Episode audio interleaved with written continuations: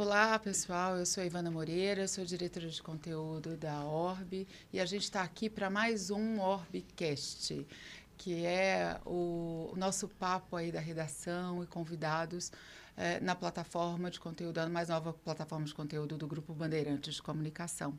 Hoje o papo aqui é sobre saúde, mais especificamente sobre câncer. Mas a gente não vai falar só sobre a doença. A gente vai falar aqui sobre um, uma coisa muito mais interessante, que é a evolução do tratamento. A gente vai falar sobre vida que segue, sobre a possibilidade de ter acesso hoje a tratamentos muito mais avançados e ter qualidade de vida após o câncer. E para esse papo, a gente tem convidados aqui muito especiais. A gente está recebendo o oncologista Abraão Dornelles, que é, que é do Instituto Vencer o Câncer, um dos membros do comitê científico do Instituto, é, o médico aí do Albert Einstein. É, estamos recebendo também a Edna dos Santos, que passou por isso, vai contar um pouco da experiência da gente. E ela vai contar coisas ótimas, porque ela está super bem, graças a Deus, graças muito a Deus. de bem com a vida. Sim. E passou por isso no SUS, né? Tendo, conseguindo receber esse tratamento. E temos aqui me ajudando nesse debate, fazendo perguntas junto comigo, uma convidada muito especial, Sara Veloso, que não é só a diretora da ORB, uma colega de trabalho aqui, mas também é uma paciente que acabou de passar pela mesma coisa que é outra, que também pode falar muito sobre vida que segue e qualidade de vida após o tratamento. Muito obrigada por estarem aqui, aceitarem o convite da gente para esse papo. E eu queria começar contextualizando um pouco por que é tão importante discutir isso, é, os tratamentos e as possibilidades, porque o fato é que os números mostram, né, doutor, que o mundo está aí vivendo já uma epidemia de câncer. Os números de diagnóstico dobraram na última década. A gente tinha 10 milhões de casos diagnosticados em 2010 em 2020, a gente já teve mais de 19 milhões de casos diagnosticados, o que mostra que o câncer está muito mais perto de cada um de nós. Se não com você, mas com alguém da família, com um amigo próximo, com um colega de trabalho, e entender o que isso representa aí para todo mundo é muito importante. Queria que o senhor falasse um pouco dessa perspectiva de aumento de diagnósticos, mas também de, de tratamentos muito mais avançados Claro, claro. Não, primeiro agradecer a oportunidade de estar aqui falando com a população. Eu acho que isso é extremamente importante. Câncer é um tópico muito forte e a gente tem que falar sobre câncer. Se a gente não falar sobre câncer, a gente não conhece essa doença, e se a gente não conhece, a gente não diagnostica, e não diagnosticando, a gente não cura. Então é fundamental que a gente fale sobre câncer. E você falou muito bem, a gente está vivendo uma epidemia de câncer. Os números estão crescendo de uma forma expressiva. Cada vez mais tem se visto diagnósticos de câncer, e isso vai acontecer nos próximos anos progressivamente. Então a gente vai ver ano após ano os números de câncer crescendo. Então é muito importante que isso seja um assunto importante, um assunto em voga para nós. E não só porque para quebrar o tabu da palavra, para quebrar o tabu do, do diagnóstico, porque infelizmente ainda é um tabu, o diagnóstico de câncer hoje em dia é um grande tabu, mas quando a gente olha para os tratamentos, para as tecnologias, para tudo que está disponível hoje, a gente tem muitos avanços para comemorar.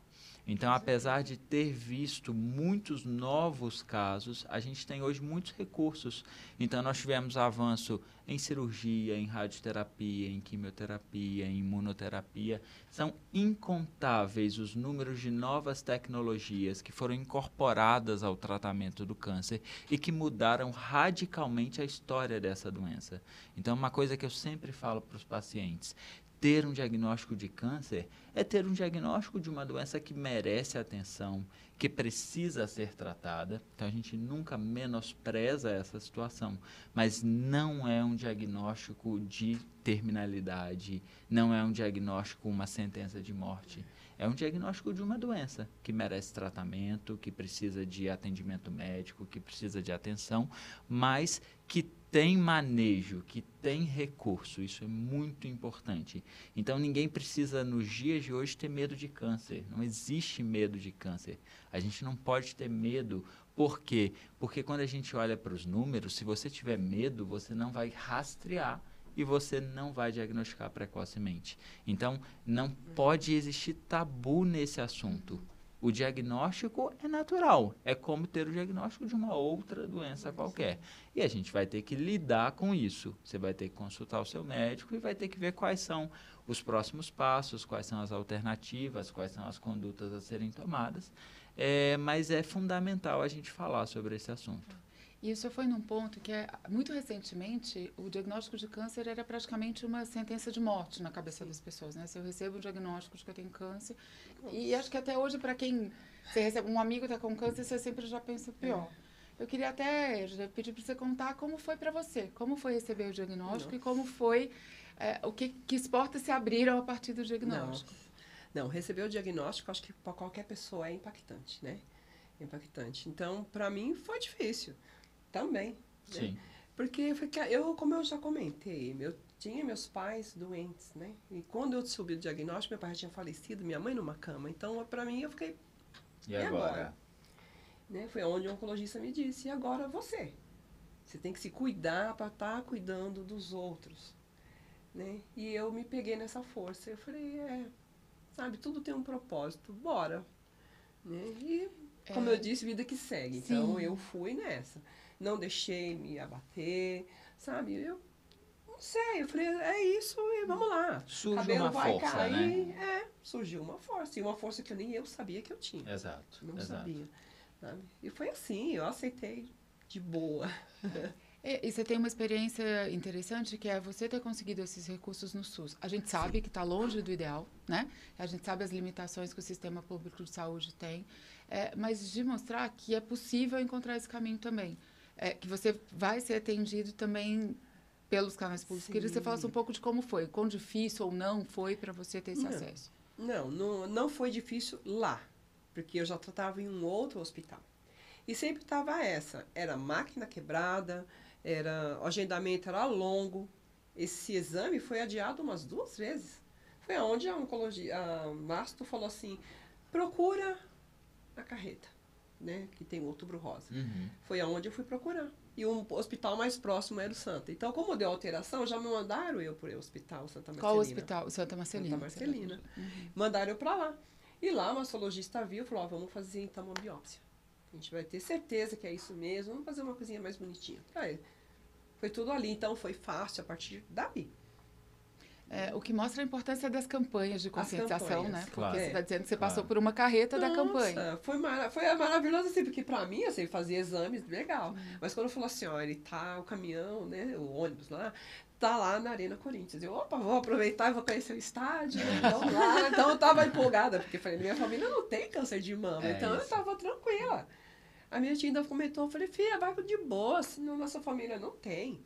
Então eu fui tranquila. É, isso, essa fala dela é muito importante, porque é lógico que ter câncer na família aumenta o risco. Aumenta o risco. Mas quando a gente olha para câncer de mama, uma a cada oito mulheres, independente de ter ou não ter história Sim. na família, vai ter Foi o diagnóstico de câncer de mama. A gente conversando com outras mulheres que viu isso. Exatamente. Então não é porque você não tem história na família que você está protegida de é. ter um diagnóstico, por hum. exemplo, de um câncer de mama. É. Então precisa fazer os exames, precisa procurar precisa. auxílio médico. O... E hoje é assim. Então, depois disso, que aí já o, foi tudo andando. É, o, o, resultado da biópsia saiu na semana de Natal. Também fui sozinha buscar o resultado. Ah, tranquila, né? Chegou lá, ele sentou e conversou comigo. Eu saí de lá perdidamente, assim, que agora que eu faço? E foi aquele dia noite de luto, né? E naquele outro dia eu acordei e falei, ah, vamos lutar, tá aqui, eu vou lutar. Não vou desistir. É isso. Né? Eu fui para lutar. É, isso marca muito, mostra muito a importância de todas as mulheres estarem atentas aos, aos exames regulares, né? É, Porque esse diagnóstico precoce, a gente sabe que ele é fundamental para o processo de tratamento. Queria que a Sara contasse um pouco da, da sua experiência, que foi exatamente isso, né? Conseguir diagnosticar o câncer ele muito no princípio. Foi. É, na verdade, assim, primeiro eu achava que eu não teria câncer, né? Apesar de eu ter histórico na família, eu tinha feito o exame genético, o CA1 e 2, um, e BRCA 1 BRCA. e 2, né? E tinham dado, o resultado era negativo. negativo. É, uma vida de atleta, alimentação saudável. É, então, eu achava que Tava sempre livre. que estava livre. Mas como eu tinha tido um cisto benigno aos 30 anos e a minha tia morreu aos 45 anos com câncer de mama, eu nunca descuidei. Né? E o mais importante é que o corpo da gente fala com a gente. Então, desde o outubro rosa do ano passado, é. eu comecei, ah, eu acho que eu vou aproveitar o outubro rosa e vou antecipar minha mamografia que eu sempre fazia em janeiro. E aí é, eu comecei a emagrecer, porque eu entrei numa dieta, porque todo mundo engordou na pandemia, e uma mama emagrecia mais do que a outra, e eu não perdia tamanho na mama, e achava aquilo meio engraçado. Aí um dia eu voltei de uma corrida, vi um machucadinho no meu mamilo e achava que aquilo era do, do atrito okay. do, do meu top, mas não era, já era um indício de câncer. Né? E aí, quando eu fui fazer o, o, a mamografia e que veio o resultado BRADS 4, eu ainda duvidei. Falei, não, a máquina que era 2D virou 3D, é, é. eu tenho histórico na família, algumas pessoas recentes muito próximas com câncer de mama, e a médica foi conservadora no diagnóstico, né? E, só que foi tudo muito rápido, porque aí eu recebi o diagnóstico à noite, no dia seguinte liguei para o meu médico falei, olha, eu queria uma consulta, não é urgente, mas é importante. E tinha uma desistência naquele dia. Então, eu fui naquele dia no médico. Ele já marcou uma consulta com o mastologista na semana seguinte. E aí, assim, da, do início do diagnóstico, que foi 12 de janeiro, eu operei 23 de fevereiro. Né? E, só que aí eu já tinha todo o cenário, né? Porque o meu caso era muito no início, era um câncer in situ, é, não tinha nenhum é, nenhuma coisa, nenhum é, motivador, né? Então ele não era reagente hormônios, ele não era nada, era uma coisa teoricamente tranquila. E aí eu falei para o médico, falei, bom, então agora que o câncer é um assunto resolvido, é, tem a minha autoestima, que eu quero cuidar muito, né? Então eu falei para ele, nós vamos tirar as duas mamas, porque a probabilidade da outra mama é, reincidir seria muito próxima. Eu quero tirar as duas mamas e quero colocar prótese nas duas mamas. Dá para eu sair com prótese da cirurgia? E o médico falou sim, dá para sair com prótese da cirurgia. E aí foi que eu toquei, né? É, e, e, o caso da Sara mostra um pouco, e, um caso positivo, dos avanços que a gente viu nos últimos anos. Porque as pessoas imaginam que tem câncer se você só tem um tipo de tratamento, é químio, rádio, que, que você vai perder o cabelo. E, de, e não necessariamente assim, né, doutor? Eu queria claro, que você claro. um pouco das possibilidades de tratamento que existem. Lógico, eu acho que a gente avançou muito, tá? E hoje em dia a gente discute o que a gente chama de medicina personalizada. O que cada paciente precisa para o caso da paciente A, para o caso da paciente B, cada paciente é única e merece atenção especializada. Então eu vou discutir caso a caso.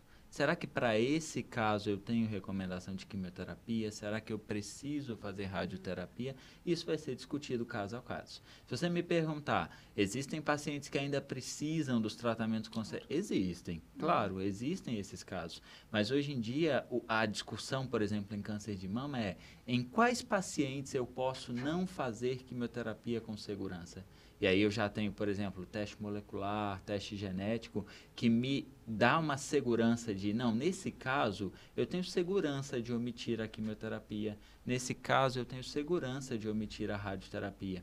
Isso é muito importante, porque a gente evita a toxicidade do tratamento, mas garante o resultado oncológico que a gente precisa.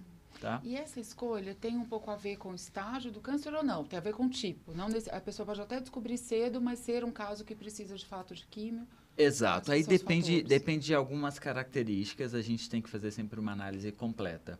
Então a gente leva em consideração características pessoais, então, por exemplo, o status de saúde, a performance física da paciente, o quanto ela suporta um tratamento e características do tumor. Então, que subtipo de tumor eu estou diante? Uhum. Se for um tumor hormonal, se for um tumor triplo negativo, se for um tumor HER, cada um desses tumores tem recomendações específicas. Então, por exemplo, para um tumor triplo negativo de mama, a gente tem recomendações de químio um pouco mais fortes. Para tumores hormonais, as recomendações já não são tão fortes assim. Então a gente vai discutir caso a caso e vai recomendar o tratamento que é necessário para aquela paciente. Então, se você, na sala de espera do consultório de um oncologista, duas mulheres com o mesmo diagnóstico conversarem entre si, elas podem ter feito tratamentos completamente distintos, tá? Mesmo que tenham sido diagnosticadas no mesmo estádio, tá? Elas podem seguir por caminhos completamente distintos. O que, que a gente vai levar em consideração?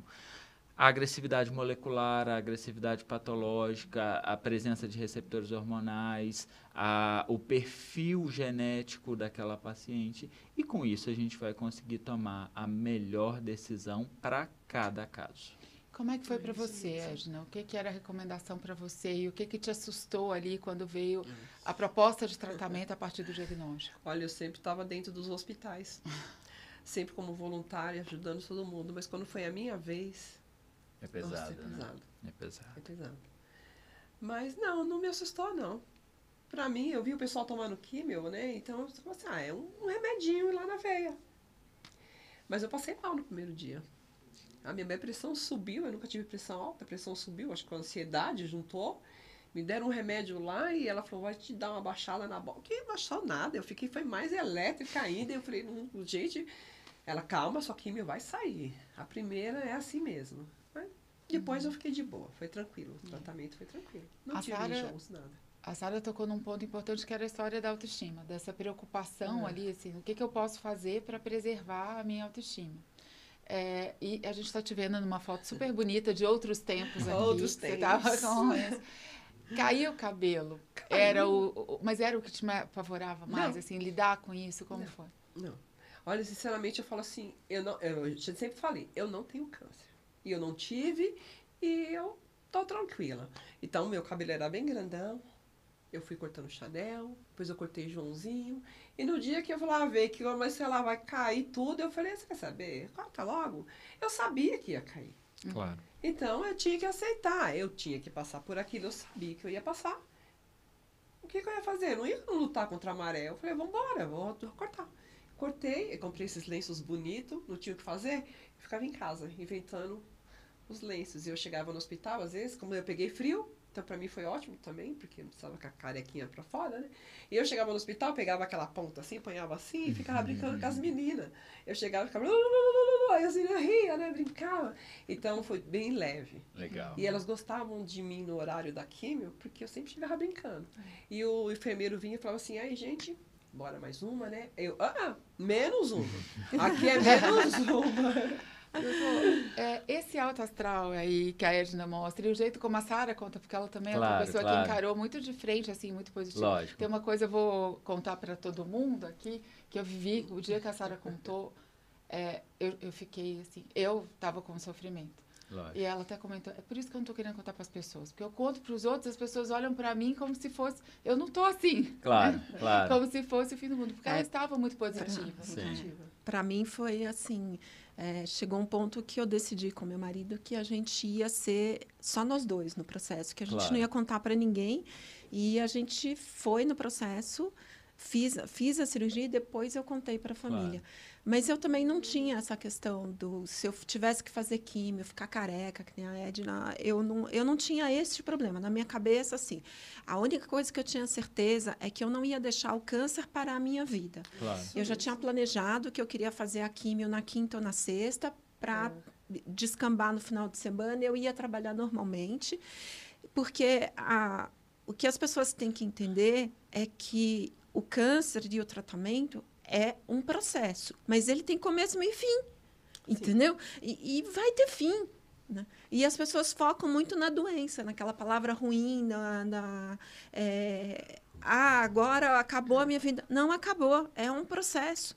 né? E depois disso, vida que segue. É um recomeço. É isso. Né? É isso. Um E, e doutora, essa postura, ela é, é muito importante Eu acho super, tratamento? eu acho super importante. Eu sempre estimulo que os pacientes tenham uma positividade, tá? É, eu só tenho uma ressalva. Eu acho que assim como os tratamentos são individualizados, as pessoas são únicas. Sim. Então, se eu pudesse estimular meus pacientes, e eu faço isso no dia a dia, é sempre um estímulo para encarar como as duas encararam. Com positividade, com um olhar é, legal, vai, vou fazer, vai dar tudo certo, vai terminar, meu cabelo vai cair, mas vai crescer de volta. Isso, isso tudo é temporário. Isso é muito legal. Agora, nem todas as pessoas não. têm um mindset, um preparo psicológico para encarar dessa é, forma. E aí não adianta a gente ficar fazendo o que eu chamo de positividade tóxica. Entendeu? Você não, não, não adianta você ficar forçando a pessoa a encarar aquilo com um olhar positivo se aquilo não está imputado na pessoa. Então a gente sempre estimula, mas a gente também não pode obrigar a pessoa a encarar assim, tá? Doutor, mas assim, eu não sei o caso da Edna, né? Mas tem umas bengalinhas, né? O meu médico, primeira coisa que ele me passou foi um antidepressivo. É claro. E eu acho que, assim, como disse uma amiga, tem umas coisas que a gente não passa de cara limpa. E a gente precisa também quebrar esse tabu. Porque se a gente torce o pé, é super normal pegar uma bengala, pegar uma muleta e tocar a vida.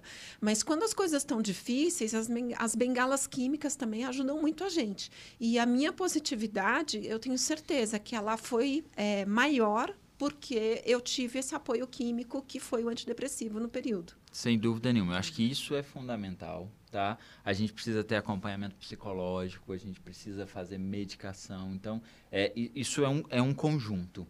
Uma vez, a gente sempre fala isso, quando você tem um diagnóstico, você entra para uma briga, entendeu? Você precisa estar é. tá forte, você precisa estar tá estruturado para seguir, tá? Mas é, eu acho que a gente tem que ser sempre apoio. A gente tem que, tem que ser para o paciente a fortaleza que, quando ele precisar, ele pode contar com a gente. É. Tá? Meu apoio foi minha família, é, muito. É isso, sabe? é isso. Eu, porque eu estava com uma mãe numa cama. Então, a minha força de lutar era por ela. É isso. Né? Só que as minhas tias, né, meu marido, não hoje meu marido, né, me ajudaram muito a. É né, isso. É sabe, isso. tá ali um pouquinho assim, tá bem. Ah, mais ou menos, vamos animar. Então, já dava aquele up de novo. Sem dúvida, é. sem dúvida. Quando a gente está discutindo essa qualidade de vida, a qualidade do, do, do, de como passar pelo tratamento, a gente sempre fala dessa relação médico-paciente, o quanto ela é fundamental no tratamento do câncer. Eu imagino que a vida do senhor não é fácil de ter que dar de, notícias não boas para os pacientes muitas vezes, né? Claro, Porque quando eles claro. chegam até o seu consultório, claro, claro. É, já é para falar de um assunto difícil. Exato. É, mas o que, que o senhor diz? Como é que o senhor tem lidado com isso? Como é que o senhor enfrenta é. essa história? É, esse é um ponto muito importante. A gente tem uma preparação específica para isso, técnica, mas é claro que a maior preparação para isso é a vida é, essa é horas de voo que mais preparam a gente para isso. É, o primeiro ponto que eu, que eu sempre coloco para mim é que o meu compromisso número um é com a verdade. Então, eu em momento algum posso faltar com a verdade com o meu paciente ou com a sua família. Tá? Então, eu tenho um comprometimento maior com a verdade. Mas o meu compromisso com a verdade, ele não está, sobretudo, para fazer mal. O meu compromisso com a verdade é um compromisso para fazer bem. O que, que, eu quero dizer com isso? Algumas pessoas elas utilizam da verdade sem carinho. E se você utilizar a verdade sem carinho, você pode maltratar. Então não tem nenhum sentido eu fazer uma comunicação, por exemplo, estatística com o paciente, falando que tantos por cento dos pacientes evoluem porque isso não agrega, isso não ajuda, isso não faz com que a vida siga, tá? Isso é paralisante. Isso coloca a pessoa num medo que ela já está no medo e isso vai piorar, tá? Então, o meu compromisso com a verdade é eu vou trazer as informações que o meu paciente precisa, mas sempre com carinho. Sempre eu vou trabalhar esse dado, eu vou dar a informação que ele precisa, mas eu vou dar essa informação de uma maneira afetuosa. Então, sem dúvida nenhuma, o oncologista não é, e isso tem que ficar muito claro em todas as formações, nós não somos engenheiros. Então, se eu tenho uma tabela de números de percentuais, isso não interessa a quase ninguém. Então eu vou ter que trabalhar aquilo para transmitir aquela mensagem de uma forma que eu impacte positivamente o meu paciente. Até porque as estatísticas são frias é, e, e, cruéis, né? Porque se você tem só 5% de cura, não significa que você não vai se curar. Você tem 5% de cura. E esses 5 podem ser. Você pode ser a pessoa que está Perfeito, perfeito. É, e, e, assim, perguntas que são muito frequentes no consultório. Mas quanto tempo? Ora, essa resposta é uma resposta que não, não cabe a nenhum homem. O homem que te disser quanto tempo é um homem que está mentindo. Porque ninguém, é, sabe. ninguém sabe. A vida não está no nosso controle. Então eu não tenho como dizer quanto tempo. É. Agora, é meu compromisso com o meu paciente orientar que potencialmente é uma situação grave, pode ser que a gente não tenha tanto tempo. Por que, que você quer saber isso? Você precisa organizar alguma coisa, você precisa falar com alguém, como é que eu posso lhe ajudar nisso? Entende? Agora, uma pessoa vai virar para o outro e falar X semana. Não existe isso. Eu, eu, não tenho controle sobre a vida. Não, uhum. Entende? Então, assim, ser oncologista, muito mais do que ser um bom técnico e, assim, ser oncologista é necessário que você seja um bom técnico, porque a quantidade de dados que você tem que lidar é, é massiva. É, é, é ser um bom humano. Não tem como ser um bom oncologista sem ter um coração. Não dá, não dá. E como diz, né, a última palavra é de Deus, né? Exato, exato, exato. E gente... as estatísticas, desculpa te não, cortar. Mas... O, o meu médico, em outras situações da minha vida, não no câncer, mas é, eu passei muitos anos tentando engravidar e eu sempre falava quais as chances. E ele falava só tem duas coisas, ou estar grávida ou é, não, não estar grávida. Então não é uma questão de chance, é sim ou não. Exato. Entendeu? Exato. Então as estatísticas nessa hora não valem nada. Para você não vale nada, ele falava. Exato. É sim ou não. Exato, exato. E, e, e, e, tem uma frase que, que tecnicamente a gente eu sempre coloco muito que em oncologia a gente tem muito a mediana. O que, que é a mediana? Então, a sobrevida mediana da doença tal é de tantos meses. O que, que eu busco para o meu paciente? Eu busco que o meu paciente esteja fora da mediana. Eu uhum, quero que é. o meu paciente seja o ponto leio. fora da curva. É, é o paciente que mais viveu na curva da mediana, entendeu? Ele está lá na ponta. Então eu não vou, não, não, espere que eu vá lhe dar um número, um percentual, porque isso é uma coisa que eu não tenho, tá? O meu compromisso é lhe transmitir a verdade, lhe transmitir, se isso for uma situação grave, a gravidade dessa situação, mas sempre fazendo a chancela do dado. Uhum. Esse dado ele precisa ser trabalhado antes de ser transmitido. A gente está falando sobre dados, sobre informação, e a gente começou esse papo com o senhor dizendo da importância de se falar mais sobre câncer. De, de, estar mais na mídia, é, quebrando os tabus, falando dessas possibilidades, da importância do diagnóstico, mas das possibilidades de tratamento. E o Instituto Vencer o Câncer é um do, dos, dos, organismos aí, de ONGs, que estão fazendo um trabalho muito bacana de, para disseminar informações. Né? Você tem um, é, só no site do Instituto Vencer o Câncer o que tem de informação é sobre tudo que tem de mais atual em relação a tratamento, estatísticas, pesquisas, possibilidade de tratamento, onde, a, onde procurar ajuda. E eu queria. A, a Sara é uma das conselheiras do Instituto. A Edna é uma das pessoas que se aproximou se muito, porque estava aí dentro de um programa de benefícios do Protea, que é parceiro é. do Instituto Vencer o Câncer. Eu queria que vocês comentassem um pouco disso, assim, de como é contribuir, ter passado por essa experiência, eu sou viver isso na sua profissão, elas passarem isso como pacientes e estarem contribuindo para um instituto que está nessa campanha toda. Claro. É, eu acho que assim, se o instituto não for o maior, é um dos maiores veículos de informação Sim. em oncologia hoje, país afora.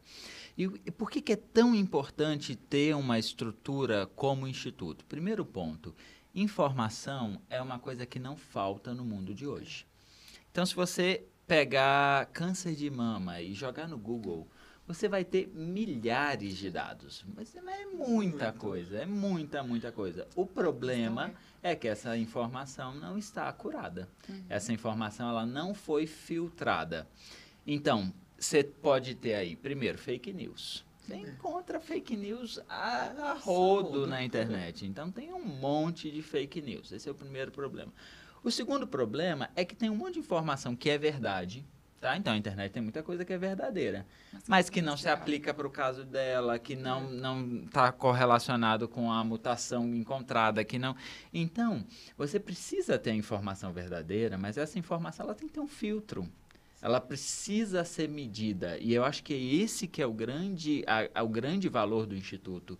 Porque o Instituto ele não só traz a verdade, ele traz a informação necessária, mas ele lapida a verdade. Ele deixa a verdade numa linguagem que o paciente consiga entender, que atinja o paciente, que atinja a família do paciente. Ou seja, ele faz com que a verdade seja prática. Ele lê aquilo e consegue aplicar aquilo na vida dele. Então, assim, o Instituto é, é uma força muito grande de, de conhecimento e de transformação em oncologia. E isso, para mim, é, é, é, fundamental, porque quando a gente ouve os pacientes, é, é, algumas coisas são muito comuns. Por exemplo, não, na minha família não tem problema de câncer, todo mundo na minha família morre do coração. Gente, isso não tem nada a ver. Veja, se você pensar câncer de mama, uma a cada oito câncer de pró. Então, assim, é, por mais que a gente esteja muito inserido, a gente precisa batalhar nisso. E aí, por exemplo, Outubro Rosa é tão importante por quê? Porque todo ano você separa um mês que pelo menos em um dia, uma vez por dia você passa e vê uma propaganda, uma matéria, uma situação. Então é muito legal porque você está falando sobre isso, você está incentivando a pessoa a buscar ajuda, a buscar exame diagnóstico. Então você precisa falar sobre câncer. Eu acho que, que esse é o ponto central do Instituto, é o, é o conhecimento é, lapidado. Eu acho que esse é o ponto central. É claro que o Instituto tem outras iniciativas. Então, tem apoio para iniciativas de, de caminhão de diagnóstico, de vacinação para HPV, uhum. tem vários braços. Uhum. Mas, é, no meu entender, o braço de informação de qualidade é um braço muito forte, muito importante. Queria, que você falasse um pouquinho de como foi se envolver com o Instituto depois de passar pela sua experiência pessoal e, e como que é isso para você, ver o trabalho por dentro? Bom, primeiro, a, depois, quando eu, eu tive o diagnóstico, uma coisa eu tinha certeza, que eu tinha que falar do tema, porque as pessoas não falam. Né? As pessoas que têm câncer, elas não falam, elas escondem, elas não expõem. E se você não, não tem histórias, como que as pessoas vão, vão ter espelho, vão se espelhar nessa situação? Eu precisava contar a minha história de sucesso. Eu precisava contar a minha experiência. É, por exemplo, eu descobri, eu pedi, quando eu falei para o médico que eu queria tirar as duas mamas, eu queria colocar prótese nas duas mamas, naquele momento eu não pensei o que ia ser, se meu plano de saúde cobria, se não cobria. Eu sabia que era o que eu queria e eu trabalhei minha vida inteira para ter uma reserva para momentos como esse. Só que isso é, é uma lei é, é uma lei que eu tenho direito e que a Ed, né, lá no Sim. SUS, também tem esse mesmo direito. E se a gente não fala, as pessoas, as pessoas não têm essa informação e elas não ficam sabendo. Ah, a gente fala do câncer de mama, a mulher, eu acho que ela se cuida muito mais do que o homem. Sem a gente está agora no novembro azul, né? terminando o novembro azul. A, a recuperação do câncer de próstata é muito pior para o homem né? E aí o doutor claro. pode falar um pouco do que do câncer de mama para a mulher, né? as medicações pós, a, a, recuperação da autoestima masculina é muito pior do que para a mulher. Então, quanto antes os homens é, protelam tudo isso, quanto antes você tiver o diagnóstico, maiores são as chances da sua recuperação para isso. E tem que ser falado. Os homens precisam saber que tem que ser tocado sim, porque se tiver alguma coisa ruim, quanto antes descobrir, melhor o tratamento, melhor a chance de recuperação e melhor a qualidade de vida pós o câncer. Então, me envolver com o Instituto é, é ter um espaço para ter essa voz naquilo que eu acredito, que tem que falar. Câncer não é aquela doença do nome ruim, que aquela coisa ruim que eu aprendi é. na minha infância. Né? Câncer é uma doença que muitas pessoas vão ter, vão passar por ela e a vida vai seguir e vai continuar. É isso mesmo, Sim. sem dúvida. Vou aproveitar que a Sara levantou a bola aí para mais uma campanha e lembrar que a gente está no Novembro Azul e queria que você falasse um pouco disso, assim, do como essa diferença, do, essa resistência que os homens têm é, de procurarem ajuda num negócio que também está se tornando cada vez mais frequente. Lógico. Eu vou falar duas coisas importantes. Então, a primeira coisa que eu acho muito importante é assim: homens que estão nos ouvindo, deixem de ser difíceis, pelo amor de Deus. porque não, realmente é uma situação complicada, porque quando a gente para para pensar Algumas coisas são óbvias. As mulheres vivem anos a mais que os homens. Isso é óbvio, porque as mulheres se, se cuidam cuida. mais do que os homens. As mulheres prevenção. procuram prevenção, é. rastreamento, as mulheres se preocupam mais com a sua saúde, as mulheres fumam menos, bebem menos. Então, existem é, vários pontos que a gente precisa considerar. É, o Novembro Azul é um, mês, é um mês muito importante, porque o câncer de próstata é uma doença muito hum. frequente. Muito frequente. Nós temos aí mais de 65 mil novos casos de câncer de próstata todos os anos no Brasil. Então, a gente não não pode ignorar essa doença. Essa é uma doença importante. E tem um ponto fundamental em câncer de próstata: essa é uma doença muito curável. Então, câncer de próstata diagnosticado precocemente, as taxas de cura são altíssimas, altíssimas são né? altíssimas.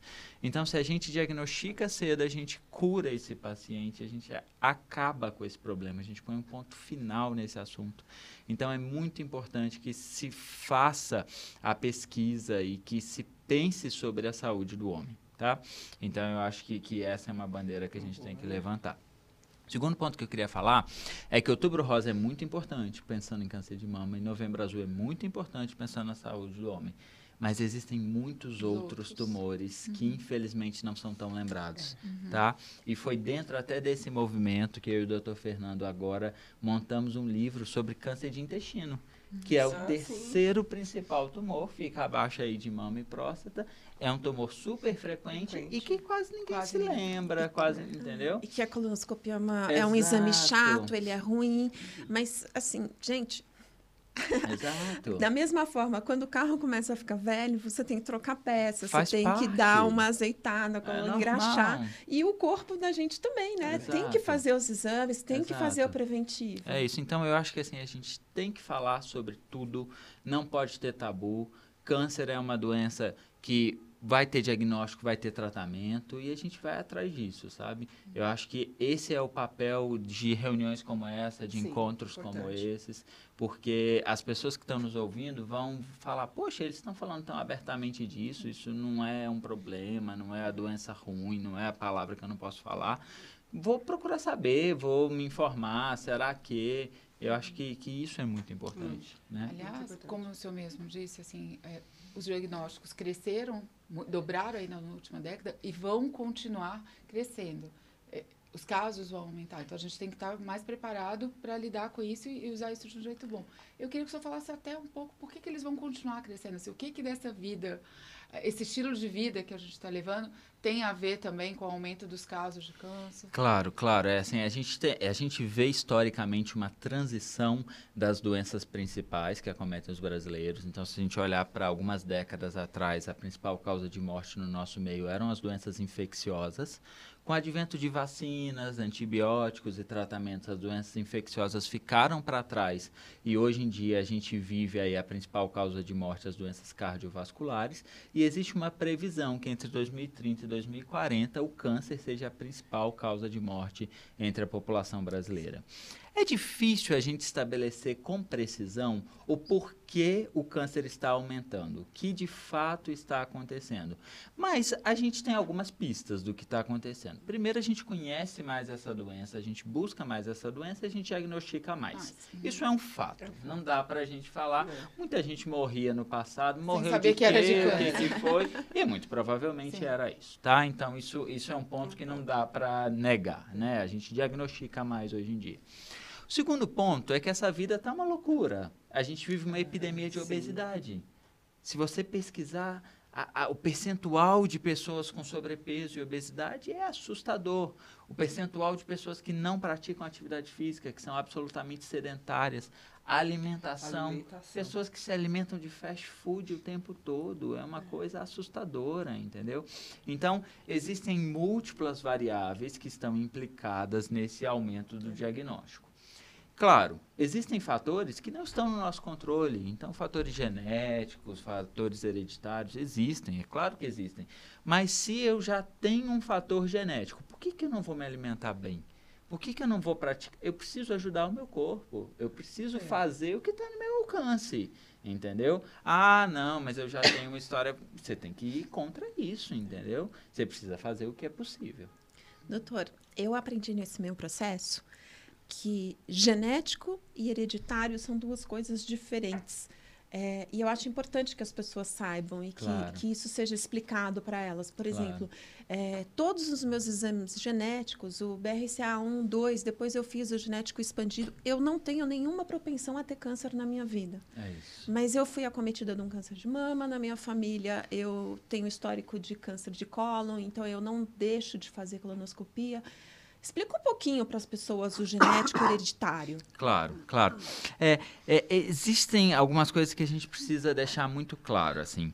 É, alguns genes nós conhecemos que estão relacionados à predisposição do desenvolvimento do câncer. Então, por exemplo, a mutação em BRCA é um gene que claramente está relacionado ao desenvolvimento da síndrome do câncer de mama e ovário. Isso é conhecido. Porém, essa não é a única mutação que predispõe ao desenvolvimento do câncer de mama. Então, hoje em dia, a gente conhece CHEC2, ATM, RAD50 e dia após dia nós vamos conhecendo mais e mais mutações. Então, você fez um teste genético, o teste genético mostrou que não tem nenhuma predisposição ao câncer. O que, que você vai fazer? Você não vai mudar em nada a sua vida. Você vai continuar se cuidando, fazendo exames de rastreamento, porque isso não é um atestado de não vou ter câncer. Tá? Isso é muito importante, porque o conhecimento ele é progressivo. O que eu sei hoje, amanhã eu sei mais. Então pode ser que amanhã aquela mutação que eu não entendia como fator de risco para câncer, ela era sim um fator de risco para câncer. Ou então o meu teste não teve tecnologia, não teve sensibilidade para detectar uma mutação genética relacionada ao desenvolvimento do tumor. Tá? Então, acho que esse é um ponto importante. Não é porque você tem um teste que lhe dá uma segurança que você está seguro. Isso não existe. Não existe um atestado de cancer free. Isso, isso é totalmente é, é contraditório. E aí a história familiar é muito importante. Tá? Por quê? Porque se na sua família você já teve alguém com diagnóstico de câncer, claro que a chance, a, a, a, o risco é maior de você ter o diagnóstico. E o contrário. Na minha família, ninguém teve câncer. Nunca soube em 30 anos que alguém tivesse câncer. Você pode eu tô livre? primeiro. Não tá livre. Você pode ser o primeiro, tá? Então eu acho que assim é fundamental que todo mundo se cuide, se cuide sempre, faça atividade física, se alimente bem, procure um médico, faça os exames de rastreamento, porque a gente não sabe, a gente não sabe o dia de amanhã e a gente precisa diagnosticar sempre precocemente. Acho que da mesma forma, é, a gente estava falando, o senhor disse dos maus hábitos, da, da alimentação, mas o fato de fazer tudo certinho também não é garantia de que você não vai ter câncer, né? E a Sara Perfeito. sabe disso muito bem, que é uma atleta maratonista que se alimenta super bem e mesmo assim é, teve um caso. Então ninguém está livre, infelizmente. Exatamente isso, exatamente. Mas eu falo também que o câncer, de alguma forma, me salvou. né? Porque quando eu descobri o câncer, eu vinha numa pandemia, excesso de trabalho, sobrecarga, estresse, tensão, desgaste. E quando eu recebi o diagnóstico do câncer, eu falei: bom, agora eu preciso me olhar. Então, é, eu parei de fazer 50 mil coisas ao mesmo tempo, eu, eu reduzi os meus compromissos, eu é, deixei que o meu marido cuidasse de mim. E, literalmente, assim, eu passei meses em casa sem levantar o braço. Então, eu chegava de manhã, eu tinha a mesa do café pronta para eu tomar café da manhã, porque meu marido colocava a mesa do café para mim. É, então, primeiro, eu baixei a bola. Eu acho que eu, se eu não tivesse tido câncer, eu certamente de- poderia ter caído num burnout. né? E a segunda coisa foi de dar espaço para as pessoas cuidarem de mim, que era uma coisa que eu também não permitia. Claro. Então, dentro de todo o cenário, muitas coisas também eu aprendi. Claro, claro. É, eu sempre digo que, que o diagnóstico é uma janela de oportunidade. E aí você vai ter que ver como é que você vai utilizar as oportunidades que você tem nas mãos. E a gente sempre encontra oportunidades, mesmo em cenários difíceis. tá? Mesmo em cenários muito a Edna difíceis. teve uma É, oportunidade eu- eu incrível. justamente disso agora. Eu ia in- incluir a Edna aqui na conversa. Recentemente, o Instituto Vencer o Câncer fez aí um evento que chamava justamente Vida que Vida que Segue, Segue. maravilhoso, onde as pacientes foram reunidas para falar desses aprendizados, exemplos como esse da Sara, do que o, que o diagnóstico eh, permitiu. E aí, assim, a, a é não só um super exemplo de vida Ó. que segue, que ela tá cheia de comentários aqui, escrevendo nas Nossa. nossas redes, ó, a Célia São Pedro, a Ana Cristina Sardinha, mandando mil Nossa. parabéns para vocês, guerreira, iluminada. Oh, gente, e aí vou contar para vocês. Estava todo mundo lá dividindo, compartilhando Hum. o que que o, o câncer te trouxe de aprendizados, de reflexões.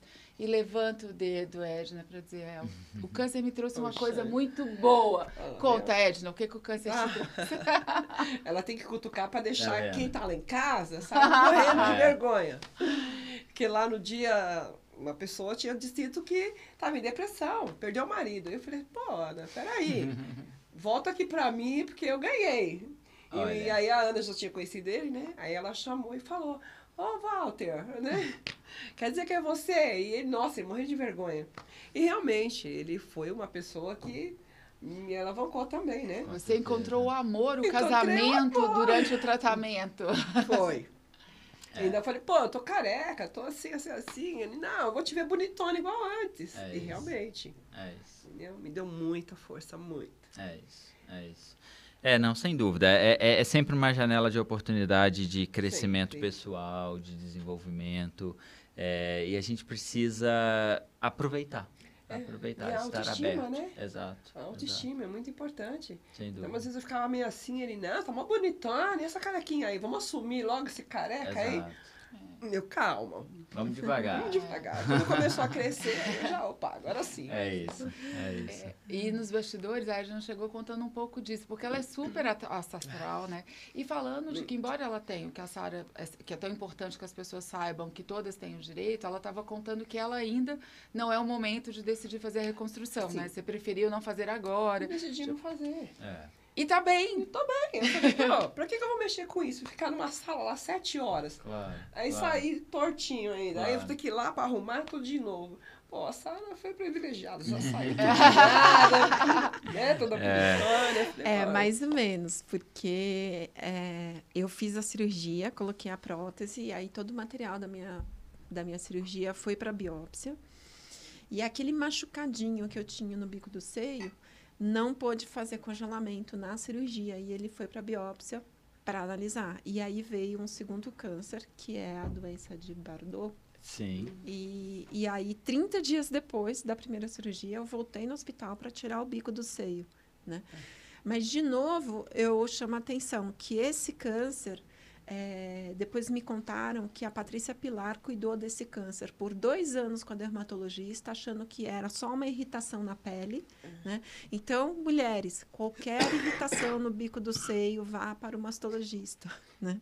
Porque eu tirei e, de novo, peguei super no começo. Então, assim, foram dois cânceres ide- Claro. eh, diagnosticados em Seguidos, né? 60 dias seguidos. Não, e duas cirurgias em cuidei, 30 Sara. dias. Sempre, Né? sabe? Porque eu fiquei com um nódulo de gordura. Então, a ginecologista via e sempre pedia mamografia.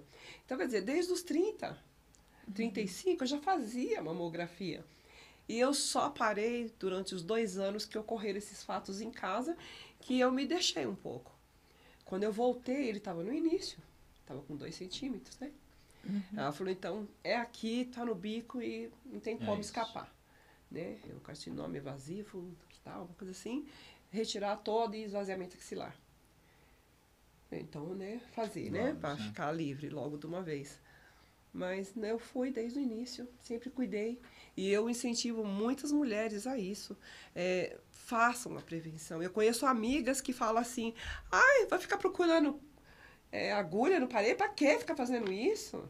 Eu não sinto nada, eu não tenho nada. Eu falei, mas eu também não sentia. Exato. Entendeu? Então, Bom. as mulheres têm medo. Acho que é medo, não sei. Não vá no ginecologista. Ah, eu fui meu filho quando nasceu. O menino tá com 20 anos. É. Né? Gente, onde a gente tá, gente, tá tudo tão é, muita informação. Você vai no postinho, você marca. Exato. Entendeu? exato. Então, às E vezes, assim- a pessoa que não.